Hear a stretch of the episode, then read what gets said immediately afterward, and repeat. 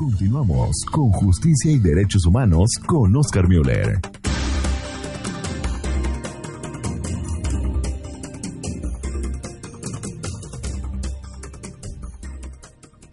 Doctor, bienvenido a Radio Clareta América.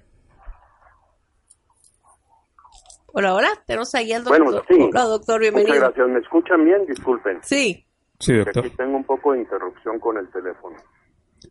Este, bueno, disculpen. Eh, para el tema que les voy a comentar el día de hoy, primero que nada, disculpen, gracias por la oportunidad de estar con ustedes, con los radioescuchas de Radio Clareta América y pues ahora fíjense que ahora voy a dejar en paz un poquito a Donald Trump porque eh, pues esta semana se ha portado medio bien y Peña Nieto no se ha portado tan bien, entonces voy a tratar algún tema de Peña Nieto, pero para esto quiero empezar a platicarles sobre un personaje mexicano que es un empresario hijo de otro empresario, ambos ambos empresarios muy reconocidos en México, son los ah, Claudio González, el padre Claudio González Laporte e hijo Claudio González Guajardo.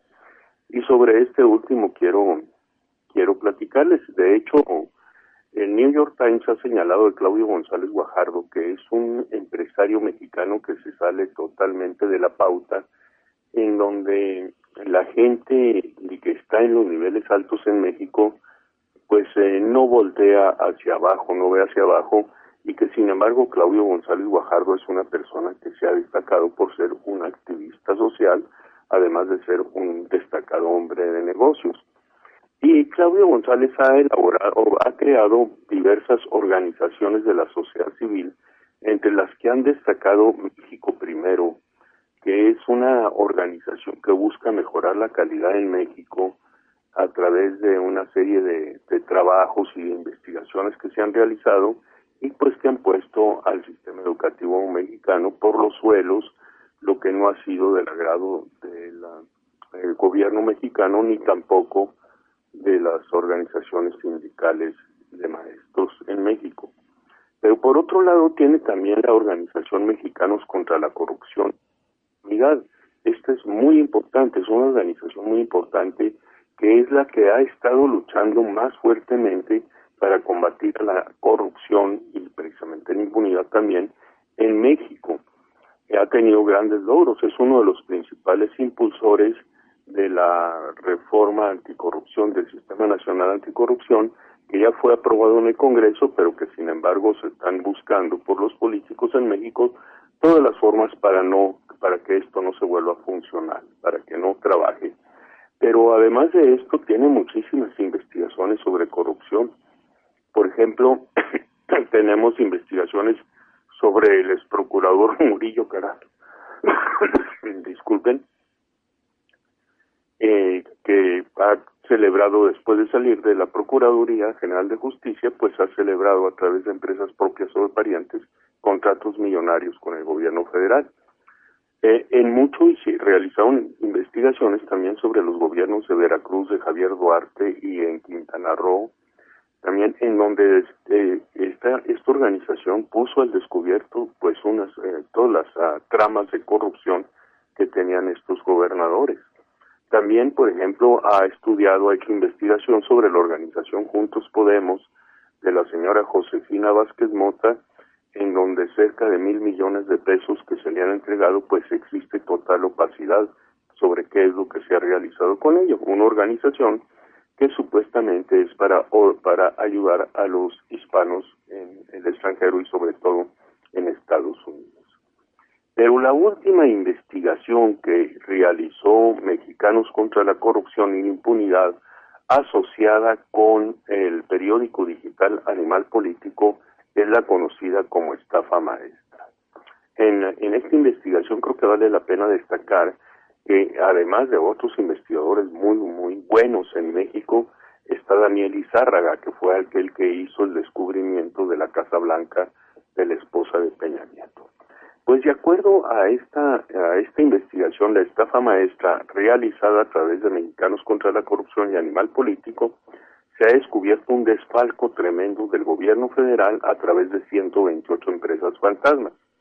En este desfalco, pues aparecen ahí 426 millones de dólares que han ido a parar a empresas fantasmas y se han perdido y se le ha perdido la huella a cerca de 190 millones de dólares. Y resulta que los involucrados en estas ah, actividades de desfalco del gobierno, de, la disposición de los fondos de los ciudadanos, pues se encuentran personas muy allegadas a Peña Nieto. Entre otras podemos contar a Rosario Robles, que está a cargo de la Secretaría de Desarrollo Social, Alfredo del Mazo, que ahora es gobernador del Estado de México, que Dios los libre, quien estuvo a cargo del Banco de Obras Públicas eh, Federal. Al señor Emilio Lozoya, que estaba a cargo de, de Petróleos Mexicanos, y al señor Gerardo Ruiz Esparza, quien es una persona que ha acompañado siempre a Peña Nieto desde que es gobernador del Estado de México y ha estado como sus funcionarios de confianza. Bien, hasta aquí pues tenemos con que ahora en estos primeros días de septiembre pues surgió eh, a través de Animal Político la estafa maestra y un escándalo fuerte, fuerte contra el gobierno de Peña Nieto. Pero creo que vale la pena relacionar algo que sucedió unos días antes. El 30 de agosto, el periódico New York Times realiza una publicación en donde hacen, hacen mención, mención a una reunión de empresarios que se realizó el 11 de mayo de este año aquí hay que tomar en cuenta las fechas, reunión de empresarios del 11 de mayo, pero que se da a conocer hasta el 30 de agosto. Y en esta reunión de empresarios, el presidente Peña Nieto, en frente de alrededor de siete empresarios que están ahí presentes, le dijo al padre de Claudio González eh, Guajardo, al señor, al empresario Claudio González Laporte, otro empresario muy respetado y reconocido en México, le dijo Peña Nieto, tu hijo debería de ser tan crítico con el gobierno. La sociedad civil no debe pasar tanto tiempo hablando de la corrupción. Esto fue tomado como una amenaza velada del señor del presidente de México hacia el hijo del empresario y a través de su padre, pero además atestiguada por siete empresarios de alto nivel eh, que forman parte del Consejo Coordinador Empresarial en México, que es la cúpula de los empresarios fue en realidad algo que, que pues llamó mucho la atención. Y la verdad es que las represalias contra González Guajardo no se no han surgido desde ahí, ya desde antes sus empresas y sus organizaciones civiles tienen auto, auditorías fiscales que le han causado gran daño, no tanto en que haya, se haya descubierto desfalcos fiscales, sino que muchas de las personas que, o de las organizaciones empresariales que aportan a estas empresas, como las que decía México Primero Mexicanos contra la Corrupción, pues han dejado de aportar temiendo que también el gobierno realice auditorías contra ellos. Pues bien, aquí siguiendo la huella de todo esto, nos encontramos entonces con que si esta noticia de algo que sucedió el 11 de mayo se da a conocer hasta el 30 de agosto, unos días antes de que surja la publicación de la estafa maestra, pues nos está diciendo que eh, eh, en cierta medida los empresarios González lo que buscaron fue protegerse de las agresiones contra de Peña Nieto contra ellos. Es decir, curarse en salud o ejercer un poco de, de defensa legítima, ¿no? Pero además, si tomamos en cuenta otros detalles, creo que vamos a poder encontrar un hilo de coordinación entre todo esto.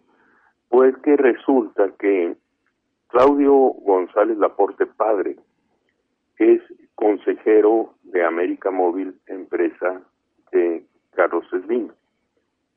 Y Claudio González Guajardo, hijo, forma parte de una, una organización de empresarios que creó Carlos Slim para que le ayudasen a ver la ruta crítica de la reforma eh, en materia de comunicaciones que hizo Peña Nieto y que perjudicaba gravemente el monopolio de Peña de, Carlos Slim en, eh, en, México respecto de comunicaciones. Es decir, encontramos una fuerte relación entre los, los empresarios González y el empresario Carlos Slim y el empresario Carlos Slim, pues sabemos nosotros que es el principal accionista del periódico The New York Times.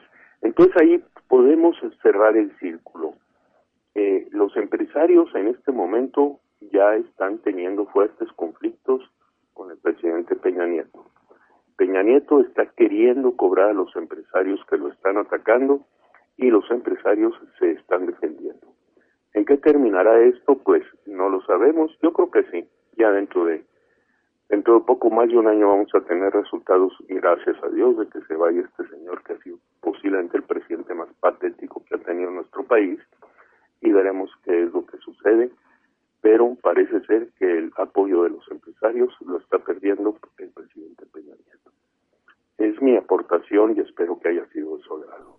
Muchísimas gracias, doctor. Todo muy, muy interesante. Y pues vamos a ver en qué acaba esta telenovela, ¿no? Ver cómo castiga al pueblo mexicano al Partido Revolucionario Institucional y, y ver qué, qué, es lo que, qué es lo que espera para México en las próximas elecciones. Así es. Muchas gracias por darme la oportunidad de estar con ustedes y les deseo que tengan muy bonita semana. Igualmente, doctor, ha sido un placer tenerlo con nosotros como siempre. Un abrazo. Radio Clareda América.